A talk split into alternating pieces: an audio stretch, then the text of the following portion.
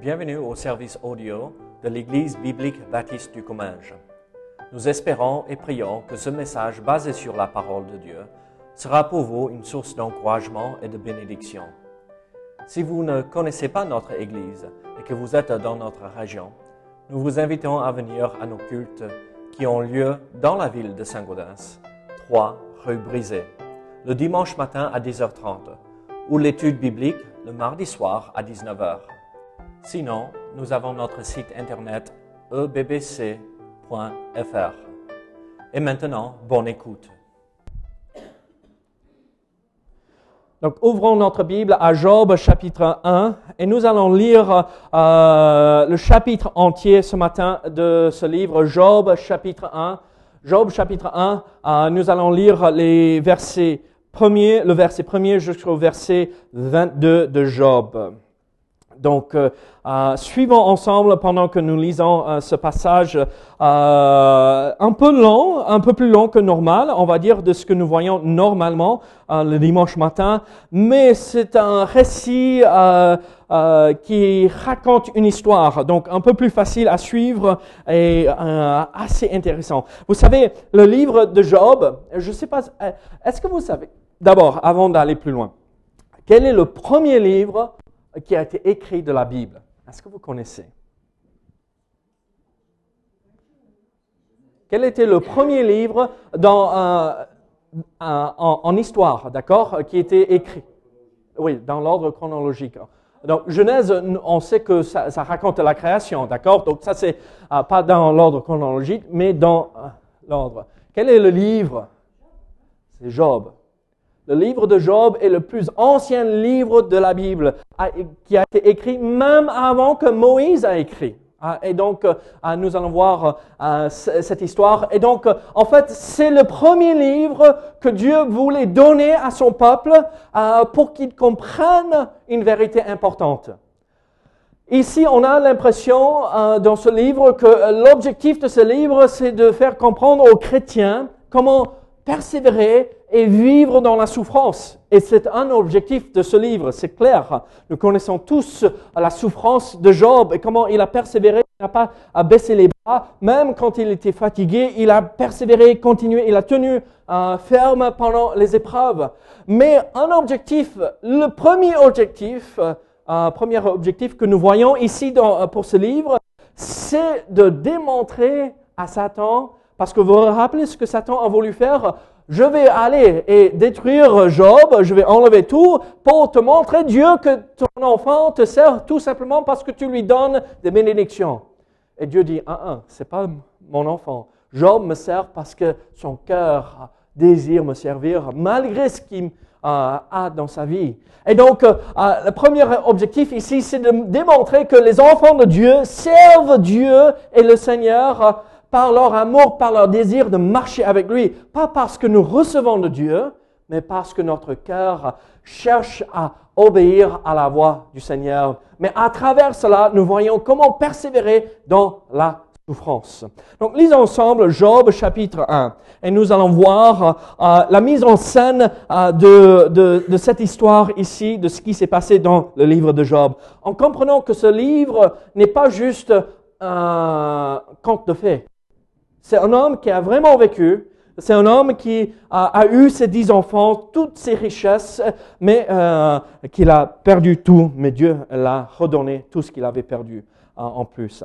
Mais écoutez, à partir de Job chapitre 1, euh, verset 1er. Il y avait dans le pays euh, d'Ut un homme qui s'appelait Job. Et cet homme était intègre et droit. Il craignait Dieu et se détournait du mal. Il lui naquit sept fils et trois filles. D'abord, nous voyons une grande famille, n'est-ce pas? Dix enfants. Verset 3. Il possédait 7000 brebis, 3000 chameaux, 500, 500 paires de bœufs, 500 ânesses et un très grand nombre de serviteurs. Et cet homme était le plus considérable de tous les fils de l'Orient. Ses fils allaient les uns chez les autres et donnaient tour à tour un festin. Et ils invitaient leurs trois sœurs à manger et à boire avec eux. Et quand les jours de festin étaient passés, Job appelait et sanctifiait ses fils, puis il se levait de bon matin et offrait pour chacun d'eux un holocauste, car Job disait, Peut-être mes fils ont-ils péché et ont-ils offensé Dieu dans leur cœur. C'est ainsi que Job avait euh, coutume d'agir. Or, les fils de Dieu vinrent un jour se présenter devant l'Éternel, et Satan vint aussi au milieu d'eux. L'Éternel dit à Satan, D'où viens-tu? Et Satan répondit à l'Éternel de parcourir la terre et de m'y promener. L'Éternel dit à Satan, As-tu remarqué mon serviteur Job Il n'y a personne comme lui sur la terre. C'est un homme intègre et droit, craignant Dieu et se détournant du mal. Et Satan répondit à l'Éternel, Est-ce d'une manière désintéressée que Job craint Dieu? Ne l'as-tu pas protégé, lui, sa maison et tout ce qu'il est tout ce qui est à lui. Tu as béni l'œuvre de ses mains, et ses troupeaux couvrent le pays. Mais étends ta main, touche à tout ce qui lui appartient, et je suis sûr qu'il te maudit en face. L'Éternel dit à Satan, voici tout ce qui lui appartient, je te le livre. Seulement ne porte pas la main sur lui. Et Satan se retira de, devant la face de l'Éternel. Un jour euh, que les fils et les filles de Job mangeaient et buvaient du vin dans la maison de leur frère aîné, il arriva auprès de Job un messager qui dit, les bœufs laborés et les ânesses euh, euh à côté d'eux. Des Sabéens, euh, Sabéens se sont jetés dessus, les ont enlevés et ont passé les serviteurs au fil de l'épée. Je me suis échappé moi seul pour t'en apporter la nouvelle. Il parlait encore lorsque notre vin de dit, le feu de Dieu est tombé du ciel, a embrasé les brebis et les serviteurs et les a consumés. Je me suis échappé moi seul pour t'en apporter la nouvelle. Il parla encore lorsqu'un autre vin et dit, des Chaldéens formés en trois bandes se sont jetés sur les chameaux. Les uns les ont enlevés et ont passé les serviteurs au fil de l'épée. Je me suis échappé moi seul pour t'en apporter la nouvelle. Il parlait encore. Lorsqu'un autre vint et dit, tes fils et tes filles mangeaient et buvaient du vin dans la maison de leur frère aîné, et voici un grand vent est venu de l'autre côté du désert et a frappé contre les quatre coins de la maison, et elle s'est écroulée sur les jeunes gens. Ils sont morts. Je me suis échappé moi seul pour t'en apporter la nouvelle. Alors Job se leva, déchira son manteau et se rasa la tête, puis se jetant par terre, il se prosterna et dit, Je suis sorti nu du sein de ma mère, et nu je retournerai dans le sein de la terre. L'Éternel a donné et l'Éternel a ôté. Que le nom de l'Éternel soit béni. En tout cela, Job ne pécha point et n'attribua rien d'injuste à Dieu. Prions ensemble. Seigneur, je prie que tu sois avec nous ce matin et que tu nous aides à comprendre euh, cette histoire impressionnante. Seigneur, nous ne pouvons pas imaginer ce que Job a vécu ici. Personne ici a tout perdu comme Job. D'un coup, dans probablement moins d'une heure, tout s'est envolé. Donc Seigneur, en tout cela, il n'a rien attribué d'injuste à toi. Et nous voulons suivre cet exemple. Donc Seigneur, aide-nous au nom de Jésus. Amen. Ici, ce livre traite de l'histoire de Job et, euh, sa prospérité. Euh, on voit que c'est un homme riche, mais aussi ses afflictions. Mais c'est pas juste un homme riche et après détruit. Mais nous voyons aussi qu'il a été restauré. Euh, euh, et comment Dieu a béni euh, par la suite. Il a vécu probablement un peu avant Abraham, euh, ou peut-être au même moment d'Abraham. On voit que dans ce premier chapitre que Job agit comme un prêtre, n'est-ce pas? Il offrait des sacrifices, des holocaustes. Et avant la loi de Moïse, avant l'établissement de la loi mosaïque, on savait que euh, c'était les patriarches de la famille qui agissaient comme le représentant euh, de la famille auprès de Dieu. Et donc, euh, Job était le sacrificateur pour la famille. Et donc, il s'intéressait à la vie spirituelle de ses enfants. Et donc, on voit alors à travers cela que ça prédate Abraham, Israël, les Juifs et tout cela. Nulle part dans ce livre, euh, Job est-il appelé juif. C'est un homme, euh, euh, les juifs n'existaient pas à, ce moment-là. on ne voit pas la loi de Dieu, on ne voit pas le tabernacle ou le temple. Et donc, toute cette histoire, tout ce récit prédate l'établissement de, la nation d'Israël. Et probablement, ce texte ici a été écrit par Job lui-même. Bien sûr, il y a des questions là-dessus, qui, à, quelle date et tout cela, mais probablement, celui qui a, mis à l'écrit euh, ce récit était Job lui-même. Et donc, nous voyons alors, si tout ceci euh, prédate Abraham et Moïse et tout cela, on, parle de 2000 avant Jésus-Christ à peu près, même peut-être un peu plus, 2100 ans avant Jésus-Christ. Donc c'est un livre, un texte très, très ancien. Mais à travers euh, ce texte très ancien, nous voyons que Dieu nous transmet, nous donne une vérité impressionnante. Nous allons faire face aux épreuves. Est-ce que quelqu'un peut lever la main aujourd'hui et dire, je n'ai jamais vécu d'épreuve dans ma vie? Mais personne ne peut le faire. Et nous voyons un homme ici, un homme riche qui reste intègre malgré la souffrance et les épreuves qu'il a vécues. Et c'est un exemple pour nous à suivre. Et donc, en lisant euh, ce récit, comme nous allons faire pendant euh, plusieurs dimanches, quand nous, lisons euh, ce récit, rappelons-nous que même si Job a tout perdu, il a gardé foi en Dieu. Il n'a jamais dit, ah mais regarde, Dieu euh, ne s'en occupe pas de moi, je lave mes mains et je fais autre chose.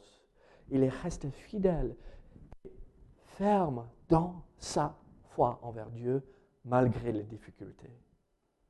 Mes amis, Dieu veut que nous, ses enfants, nous réagissions de la même façon que Job. Et nous voyons ici un exemple dans le premier chapitre magnifique. Job nous donne un exemple exceptionnel. Il n'a pas maudit Dieu et il a continué à servir son Dieu. Regardons maintenant ce récit. En versets 1 à 5, nous voyons la première scène euh, ici de cette histoire, euh, euh, la mise en place et l'arrière-plan de ce livre et de la situation de Job. Regardez ici dans les trois premiers versets. regardez les trois premiers versets. Qu'est-ce que nous voyons ici? Il y avait dans le pays d'Ut un homme qui s'appelait Job. Et cet homme était intègre et droit. Il craignait Dieu et se détournait du mal. Il lui naquit sept fils et trois filles. Il possédait sept mille brebis, trois mille chameaux, cinq cents paires de bœufs, donc mille euh, euh, vaches ou euh, taureaux, mille bœufs, cinq cents ânesses et un très grand nombre de serviteurs. Et cet homme était le plus considérable de tous les fils de l'Orient. Nous voyons alors ici la mise au l'arrière-plan euh, de, la vie de cet homme. Job était un homme riche. Bon, on va prendre uh, Goodwin comme exemple. Non, Goodwin, lève-toi là, juste là. Ne, te déplace pas, mais Goodwin. Uh, Goodwin est un homme riche. Vous voyez alors euh, qu'il a sur les oreilles, sur les mains. Non, tu n'as pas de bague. Ah, ok, désolé. Donne-lui ta bague rapidement. c'est un homme riche. Il se marie avec euh, peut-être une jeune fille ici bientôt et euh, il a tout. Vous imaginez ça? Il a tout. Et euh, Dieu bénit le mariage et ils ont plein d'enfants. Tu imagines dix enfants? Et pas que des filles, trois filles. Ma fille, bon, ils ne sont pas là, mais ma fille, oh, c'est ma fille. Elle vient, elle saute dans mes bras. Quand je suis arrivé l'autre jour, et ça va se passer pour toi, mais tu as trois filles selon ce texte, d'accord? Ah, Elle vient, elle saute dans tes bras, elle te recouvre de bisous, elle te comble d'amour, ton cœur éclate de joie quand tu vois tes filles. Mais tu as sept garçons aussi. Et quand je vois mon garçon, euh, ça sera la même chose pour toi. Sept garçons, c'est mon fils c'est l'homme qui va porter le nom de ma famille. Et il y en a sept. Tu imagines Béni comme tout. Et à sept fils, quand je vois mon fils, il se promène, il est tout fier. Vous, le voyez se promener. Hein? Je ne sais pas comment il a appris ça. Ils sont magnifiques. Il y a dix. Dix enfants. Tu viens d'une famille de douze, c'est ça? Treize. Comprends exactement ce que je veux dire. Tu le treizième. Bon, tu n'es pas le dernier, tu es au milieu, c'est ça? Oui, ouais, donc il y en a treize. Ça coûte beaucoup pour élever une grande famille. Uh-huh, uh-huh. Mais cet homme-là, tu as mille bœufs, 500 paires de bœufs. Tu vois la plaine là en bas, à côté de à la Garonne, tu ne pourrais pas les mettre. Mais on ne parle pas que de bœufs, on parle de chameaux, on parle de brebis, et on parle, tu es l'homme le plus riche. Si tu habitais à cette époque, on dirait, dans la France, il n'y a aucun autre homme comme lui. Qui est l'homme le plus riche de la France? Est-ce que vous savez? Qui est l'homme le plus riche de la France? Moi, je ne sais pas. À vous de me dire. Hollande est probablement le plus pauvre dans tous les domaines. Hein, hein? Ok, en tout cas, imaginez l'homme le plus riche. Bon, chez nous, euh, c'est probablement Rockefeller euh, aux États-Unis. Rockefeller, d'accord? L'homme le plus riche. Ça serait Job. C'est lui. Oui, bon. Non, parlons pas de lui. Hein. oh, c'est le cauchemar. Ah, mais c'est l'exemple parfait. Un homme riche qui est corrompu comme tout. Et euh, mais Job, qui a toutes ses richesses, qui a tout dans sa vie, qui ne peut pas euh, espérer pour mieux parce qu'il n'y a pas mieux que lui, il sert Dieu et c'est magnifique. Et donc, euh, euh, Goodwin, là, est tellement riche que tout le monde dans l'Orient, tout le monde connaît le nom de Goodwin. Et vous imaginez, on se promène en ville et moi j'ai parlé avec Goodwin ah, ah, tu as parlé avec Goodwin On n'a même pas eu l'occasion d'exprimer le nom de Goodwin. Ah, tu as eu l'occasion de parler avec Goodwin Tout le monde le connaît. Il a un renommé énorme. Et c'est pas parce qu'il est que riche qu'il est connu. Tu peux t'asseoir, pauvre Goodwin. on, ne demande pas aux riches de, rester, de rester debout. Mais il est connu parce que aussi nous voyons qui craignait Dieu. Un homme béni. Avoir, nous voyons un homme bon dans un univers, un univers de péché. Ici, là, euh, le pays But, c'est, on, on, a l'impression, on pense que c'est probablement dans le même pays ou à côté d'Édom, les Édomites, un pays rempli d'idolâtrie, de mauvaises choses. Il était entouré par des mauvaises choses euh, de ce monde, mais il craignait Dieu, il était intègre, il était droit et il était béni de Dieu. 3000 chameaux. Mais vous imaginez combien de litres d'eau ça buvait par jour? Euh, La Garonne serait vidée euh, ici. Ça, boit beaucoup d'eau, le chameau. Ah, donc, la facture d'eau, désolé Goodwin. Hein? C'était un homme exceptionnel. Un homme euh, que personne pouvait se comparer à lui. Et donc, euh, le pays d'Ut euh, était dans le sud-est de la Palestine, aujourd'hui situé en Édom. Et on, on comprend qu'en Édom, il était entouré par les choses qui n'honoraient pas Dieu. Mais en verset 4 et 5, regarde ce qui se passe. Ses fils allaient les uns chez les autres et donnaient tour à tour un festin. Et ils invitaient leurs trois sœurs à manger et à boire avec eux. Et quand les jours de festin étaient passés, Job appelait et sanctifiait ses fils, puis il se levait de bon matin pardon, et offrait pour chacun d'eux un holocauste, car Job disait, peut-être mes fils ont-ils péché et ont-ils offensé Dieu dans leur cœur? C'est ainsi que Job avait coutume d'agir. Et donc nous voyons ici le fait que Job, en tant que chef de famille, agissait comme prêtre et offrait des holocaustes pour euh, ses fils, euh, ses fils, pardon, ses fils. Alors nous voyons aussi quelque chose de magnifique. Dans une grande famille, on s'entend toujours. Non, malheureusement. Mais regardez, sept fils et trois filles, et ils s'invitent chacun chez l'un et l'autre. Et les fils ne demandent même pas aux filles de faire quoi que ce soit. Venez, venez, profitez de tout ce que nous, nous avons. On ne parle pas des richesses des enfants ici non plus. On parle que de la richesse euh, euh, du papa. Mais euh, les enfants avaient tous leur propre maison, avec leurs propres biens. Donc on voit que c'était une famille riche. C'était les Rockefeller de l'époque, d'accord? Mais des gens intègres et droits. Et moi, je vois ici quelque chose de magnifique. Là, euh, pour Thanksgiving, quand on va célébrer euh, dimanche prochain ici, aux États-Unis, c'est le jour euh, où on voyage le plus dans l'année, Thanksgiving. Parce que toutes les familles se déplacent pour se retrouver pour ce repas, pour passer du temps en famille. Mais vous vous imaginez, c'est ça, mais tout au long de l'année, c'est pas que pour euh, euh, euh, la fête de Noël ou Thanksgiving ou autre chose, mais régulièrement ils s'invitaient. Et donc nous voyons une famille qui s'entendait bien, qui n'avait pas de soucis et qui s'aimait les uns les autres. Mais nous voyons le caractère de Job aussi. Il s'inquiète pour ses enfants pas euh, leurs besoins physiques, mais leurs besoins spirituels. Donc nous voyons un homme spirituel aussi. Mais en verset, euh, donc nous voyons la mise en place ou la mise en scène de cette situation. Job, un homme riche, droit et juste, avec plein d'enfants et plein de bénédictions.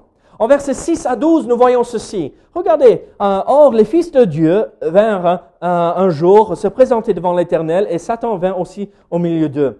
Donc ici, le terme les fils de Dieu parle des anges. C'est l'ancienne façon hébreu euh, euh, de, dire ange. Donc les anges euh, de Dieu vinrent, un jour se présenter devant l'Éternel et Satan vint aussi au milieu d'eux. L'Éternel dit à Satan, D'où viens-tu? Et Satan répondit à l'Éternel de parcourir la terre et de m'y promener. L'Éternel dit à Satan, as-tu remarqué mon serviteur Job? Il n'y a personne comme lui sur la terre. C'est un homme intègre et droit, craignant Dieu et se détournant du mal. Et Satan répondit à l'Éternel, est-ce d'une manière désintéressée que Job craint Dieu? Ne l'as-tu pas protégé, lui, sa maison et tout ce, euh, tout ce qui est à lui? Tu as béni l'œuvre de ses mains et ses troupeaux couvrent le pays. Mais étends ta main, touche à tout ce qui lui appartient, je suis sûr qu'il te maudit en face. L'Éternel dit à Satan, voici tout ce qui lui appartient, je te le livre. Seulement ne porte pas la main sur lui. Et Satan se retira de devant la face de l'Éternel. Nous voyons alors euh, une idée ici où euh, on passe de la scène sur la terre et euh, nous passons dans le ciel et on est dans la présence du Seigneur de Dieu. Mais le problème ici, c'est que le ciel commence à s'obscurcir parce que nous voyons Satan vient se présenter devant Dieu. Et c'est pas pour une bonne chose, c'est pour essayer de compliquer la vie de Job ici. Nous découvrons ici euh, qu'une scène se déroule dans le ciel. Les fils de Dieu se présentèrent devant l'Éternel et Satan qui veut dire accusateur aussi, aussi se présente devant Dieu. Et ce qui est remarquable, c'est que Dieu est tellement fier, entre guillemets, de Job, et il ne peut pas s'empêcher. Mais as-tu vu Job? C'est un homme droit, intègre, qui marche euh, euh, devant moi d'une façon exceptionnelle. Il ne peut pas se, retenir de donner des, compliments vis-à-vis de Job. Vous imaginez ici, Dieu est au ciel, assis sur son trône, et il dit de Godwin, Job, là, ah mais, avez-vous, il parle à tous ces anges, ah, d'accord, pas spécifiquement au diable ou à Satan, mais avez-vous vu Godwin, comment il marche droit? Avez-vous vu comment il est intègre dans tout ce qu'il fait? Avez-vous vu comment euh, il me sert? Dieu aime faire des compliments vis-à-vis de ses enfants et de faire remarquer à ceux autour de lui, ses anges, comment nous servons notre grand Dieu et serviteur. Mais Satan, ici, dans cette situation, il accuse Job euh, de quelque chose de mauvais. Il dit à Dieu, ah, mais regarde, la façon pour laquelle il te sert, c'est parce que tu lui as donné tellement de choses.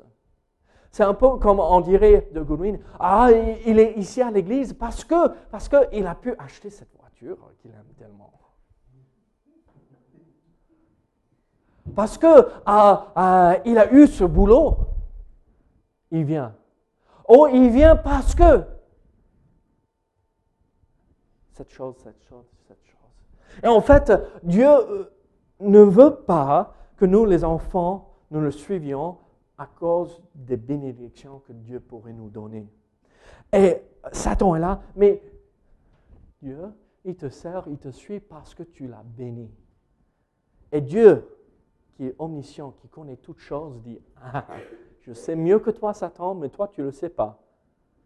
Tu peux toucher à tous ses biens, mais ne touche pas Job lui-même. N'enlève pas et ne, le fais pas souffrir dans son corps physique. Et donc, euh, nous voyons alors euh, que Job va passer des choses difficiles. L'Éternel, euh, en verset 13 et 19, nous voyons que l'Éternel permet à, Satan de mettre Job à l'épreuve.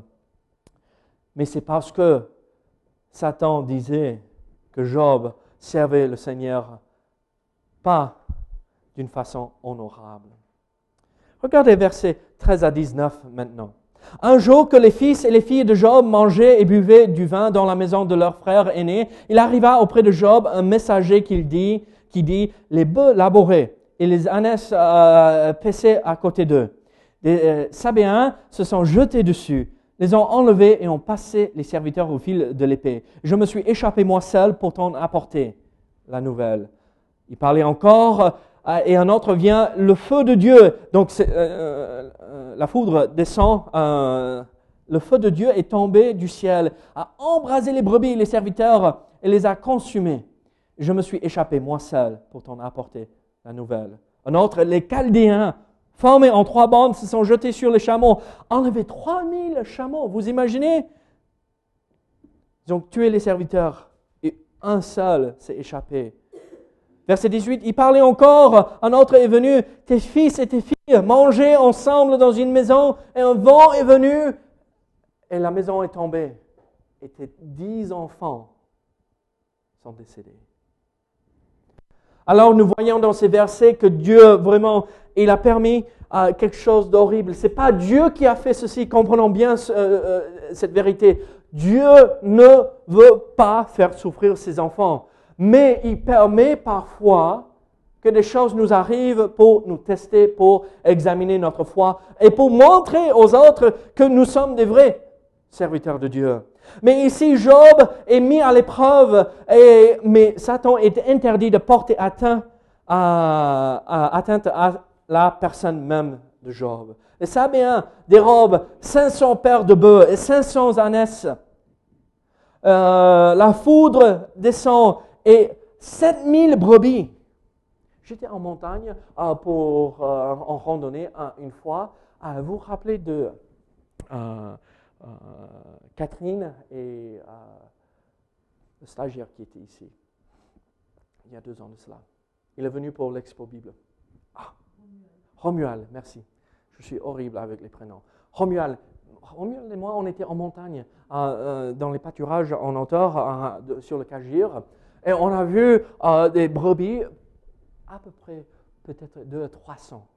Mais tout le haut du Cagir était recouvert de brebis. Chaque fois qu'on se retournait, on traversait euh, tout cela et il y avait des brebis partout. Mais là, combien de brebis? 7000 enlevés d'un coup. Donc Job a vu tous ses biens disparaître dans moins d'une heure.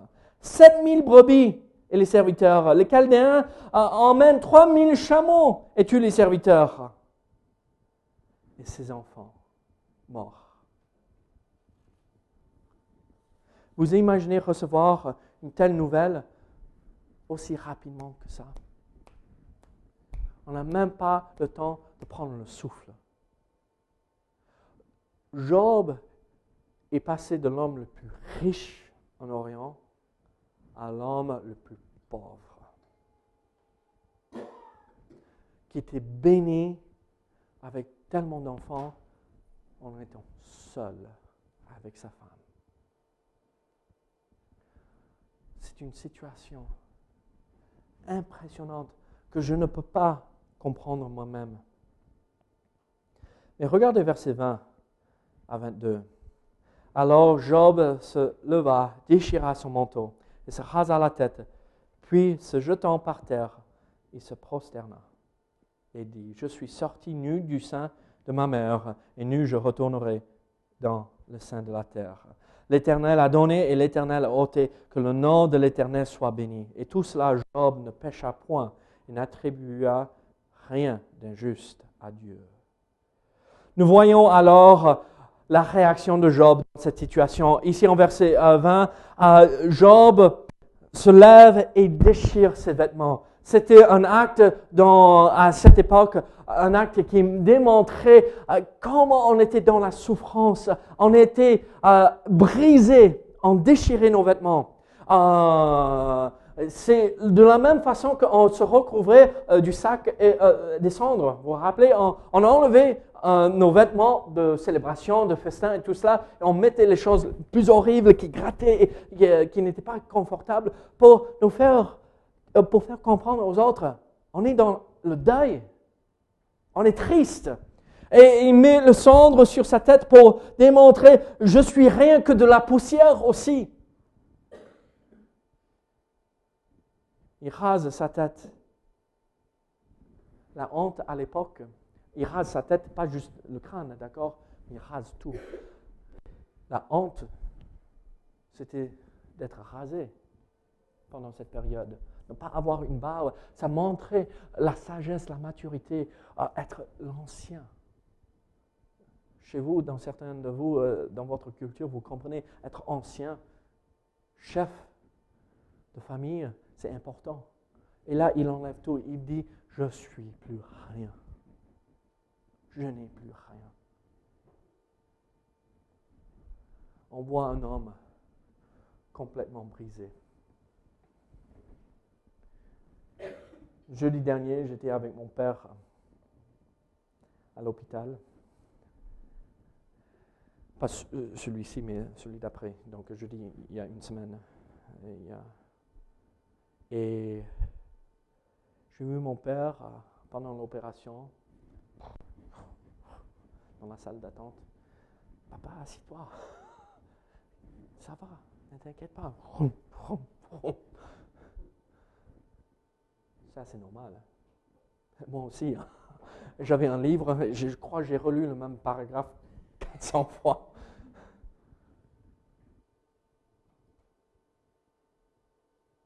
Il n'avait rien perdu.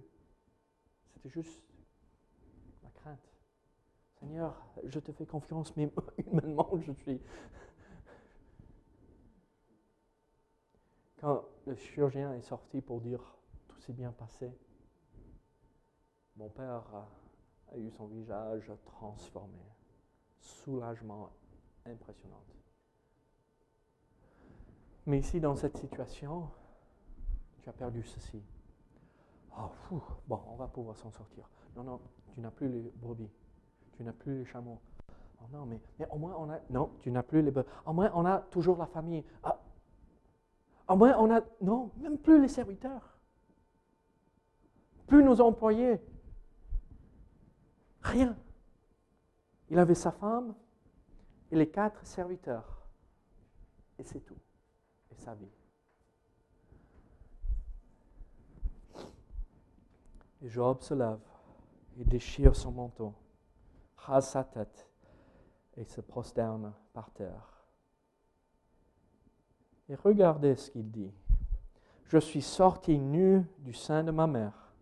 Donc, je n'avais rien je suis arrivé sur cette planète et quand je repars, je ne vais pas amener euh, la remorque avec moi remplie de choses. Je repars nu au sein de la terre. Dieu m'a donné et il a enlevé. Que le nom de l'Éternel soit béni. Et Job ne pêcha point et n'attribua rien d'injuste à Dieu. Ici, dans ce récit de ce premier chapitre de Job, moi je vois des applications exceptionnelles et magnifiques pour nous. on voit le caractère de Job plein jour. Il n'y a rien de caché. On voit qu'il est intègre et il est droit. On remonte au euh, premier verset de ce chapitre et on voit l'intégrité n'implique pas euh, un état parfait ici de Job. Il n'est pas parfait, il n'est pas sans péché, mais quand il tombe et, quand il chute, il se relève et il demande pardon, il passe par la repentance et il marche droit avec le Seigneur. Moi, je vois l'exemple de Job et je dis, oh, que je pourrais ressembler à cet homme. Vous rappelez ce que l'apôtre Paul a dit à, plusieurs reprises dans ses épîtres? Suivez-moi comme je suis le Seigneur. Suivez mon exemple. Pas parce qu'il voulait attirer l'attention à lui-même, l'apôtre Paul, mais il dit Au moins, suivez cet exemple concret devant vous. Et Job est un exemple concret devant nous. Quelque chose de tangible qu'on peut comprendre. Job, un homme qui avait tout et qui a tout perdu, est resté intègre. Je vous pose cette question alors pour nous ce matin, pour appliquer ce que nous venons de, lire dans ce passage. Est-ce que vous avez tout? Est-ce que vous êtes riche? Peut-être pas riche, mais euh, nous, la plupart d'entre nous, nous avons une vie assez facile. il ne nous manque pas de grand-chose, de temps à autre peut-être. Mais nous sommes bénis. Avons-nous eu toutes ces bénédictions d'une façon juste et correcte ou avons-nous détourné des choses pour en arriver là? Malheureusement, dans notre pays, euh, même ils disent, si tous les gens étaient honnêtes avec la Sécu, la Sécu ne serait pas en rouge, en déficit. On serait en surplus. Notre pays ici est rempli de corruption, mais nous, les enfants de Dieu, on ne devrait pas se comporter de cette façon. Tout ce que nous faisons devrait être droit et juste et honnête devant Dieu, comme Job était droit et juste et honnête. Nous voulons la bénédiction de Dieu, nous ne pouvons pas l'avoir si nous sommes mal honnêtes. Job était entouré par ces Édomites qui ne suivaient pas Dieu, qui ne craignaient pas l'Éternel, qui ne respectaient pas du tout les voies du Seigneur. Il a dit, Job, lui, au sein d'un monde détourné de la vérité de Dieu, je vais marcher droit, mon Seigneur on devrait avoir cette même pensée. La fermeté morale et spirituelle de Job s'exerçait dans un cadre d'un univers de solides valeurs. On devrait être connu pour cela. Notre application, ce n'est pas que nous sommes justes et droits Mais nous voyons que Job servait Dieu d'une façon désintéressée. On dit même qu'il craignait l'Éternel. Pourquoi êtes-vous ici ce matin? Est-ce que parce que ah, il faut qu'on y aille C'est le culte, donc il faut être présent? Oh, si j'y vais pas, peut-être Dieu va me punir. Oh, si euh, j'y vais, peut-être Dieu va m'aider avec ceci demain. Non. Si Dieu nous bénit ou si Dieu ne nous bénit pas. Si nous sommes dans la souffrance ou dans la joie, nous servons Dieu d'une façon désintéressée. Vous rappelez ce que je vous ai dit euh, avant? Mon pasteur me disait ceci toujours. Si Dieu n'a fait rien de plus, sauf sauver mon âme d'une une éternité séparée de lui, je devrais pouvoir le servir et le louer pendant toute l'éternité. S'il ne fait rien de plus pour nous demain, fini toutes les bénédictions. Bonjour. Juste assis-toi. Oui. Si Dieu ne fait rien de plus sauf nous sauver, on devrait dire loué soit Dieu.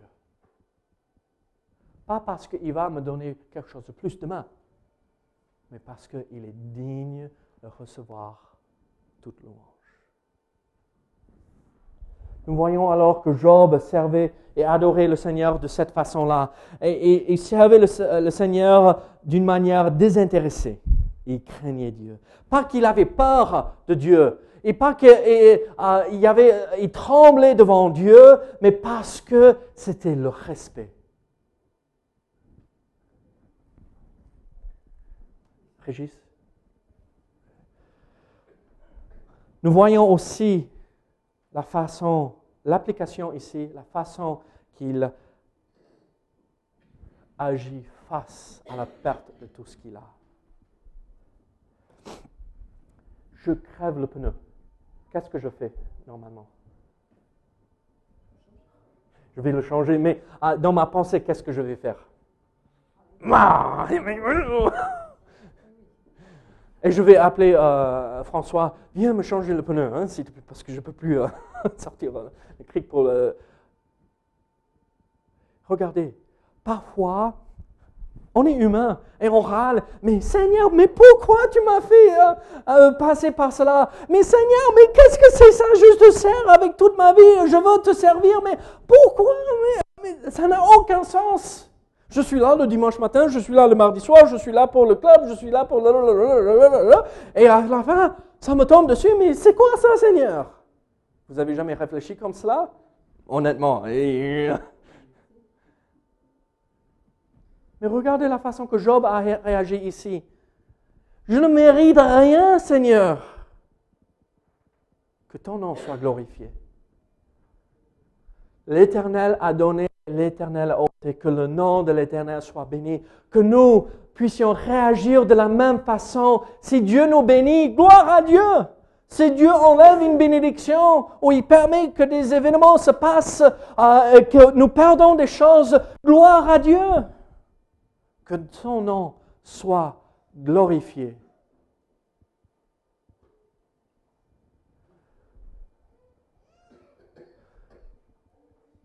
Je vais marcher sur vos pieds là.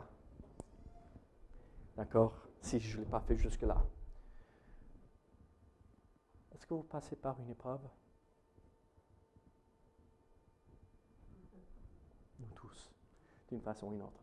Certains attendent des résultats, euh, d'épreuves. Certains attendent un, mariage éventuel, certains attendent autre chose. Euh, dans un couple, c'est difficile. On, attend les résultats. c'est ta dernière année, tu es en terminale? Tu es en première. Ah, ok. Bon, dans un an, tu, comprendras. ah oui, tu as le blanc plan. Ok, bon, mon pauvre, je suis désolé. Mais vous comprenez ce que je veux dire? Nous passons tous par cela. Mais sommes-nous en train de louer le Seigneur dans ces moments d'épreuve ou sommes-nous en train de maudire le nom de Dieu par nos actions. Peut-être pas, on n'oserait pas le dire à haute voix, mais par nos actions et notre comportement. Seigneur, que tu sois béni malgré ce qui se passe dans ma vie.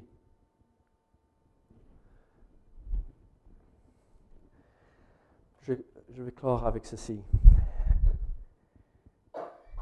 Vendredi, pas celui-ci euh, qui vient de passer, mais celui, euh, l'autre, avant. J'ai parlé trop d'anglais là-bas. Hein.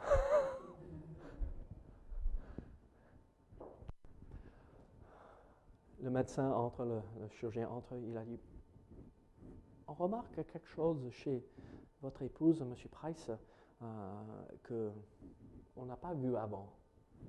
Hein? Ok, c'est quoi? elle a un problème du cœur qu'ils n'ont pas retrouvé avant.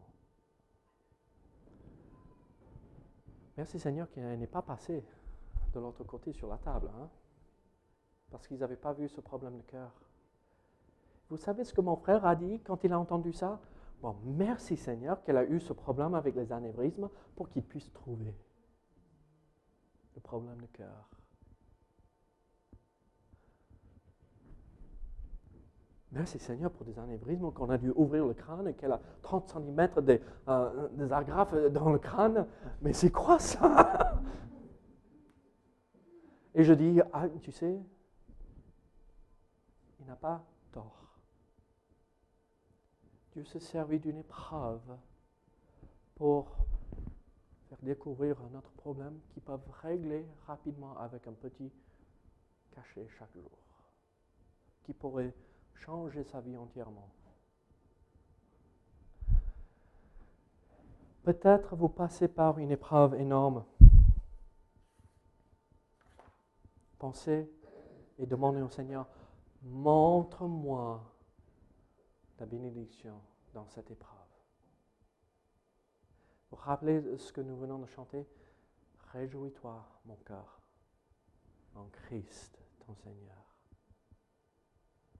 L'épreuve est là pour nous apprendre à être fidèles, persévérer et voir la main protectrice de Dieu. Réagissions que nous réagissions comme Job, en restant intègres et purs, en bénissant l'Éternel dans l'épreuve. Oh, serions caractérisés par la même façon de vivre que Job. Prions ensemble. Seigneur, béni sois-tu. Seigneur, que ton nom soit glorifié en nous et à travers nous, Seigneur. Nous ne sommes pas toujours à la hauteur. Nous ne réagissons pas correctement parfois. Mais Seigneur, avec ton aide, nous pouvons le faire. Aide-nous, Seigneur. Au nom de Jésus. Amen.